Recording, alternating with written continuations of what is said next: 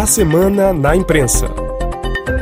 Luísa Ramos. A guerra entre Israel e o Hamas continua no foco da imprensa semanal francesa, desta vez evidenciada pela marca do primeiro mês do conflito, que a revista Le Point chama de O Massacre, ocorrido no último 7 de outubro. A edição traz a reconstituição, hora a hora, com relatos de testemunhas colhidos por correspondentes da revista. Os depoimentos são de horas antes, durante e imediatamente após o ataque na faixa de Gaza, com detalhes para o pavor vivido no Festival de Música Supernova, que acontecia a 5 quilômetros de Gaza. A Le Point descreve que terroristas do Hamas mergulharam Israel no terror, massacrando mulheres, crianças e idosos, diz a revista. Em outro aspecto do conflito israelense-palestino,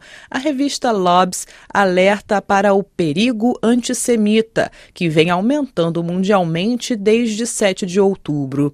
A reportagem principal contabiliza que, na França, mais de mil incidentes já foram registrados, apesar da proibição criminal e da penalidade de até um ano de prisão e multa de 45 mil euros para atos antissemitas. Ainda no contexto de guerras, Olena Zelenska, primeira-dama ucraniana, concedeu entrevista à L'Express e apelou para que a Ucrânia não seja esquecida, apesar dos holofotes da imprensa estarem voltados ao aquecido confronto no Oriente Médio.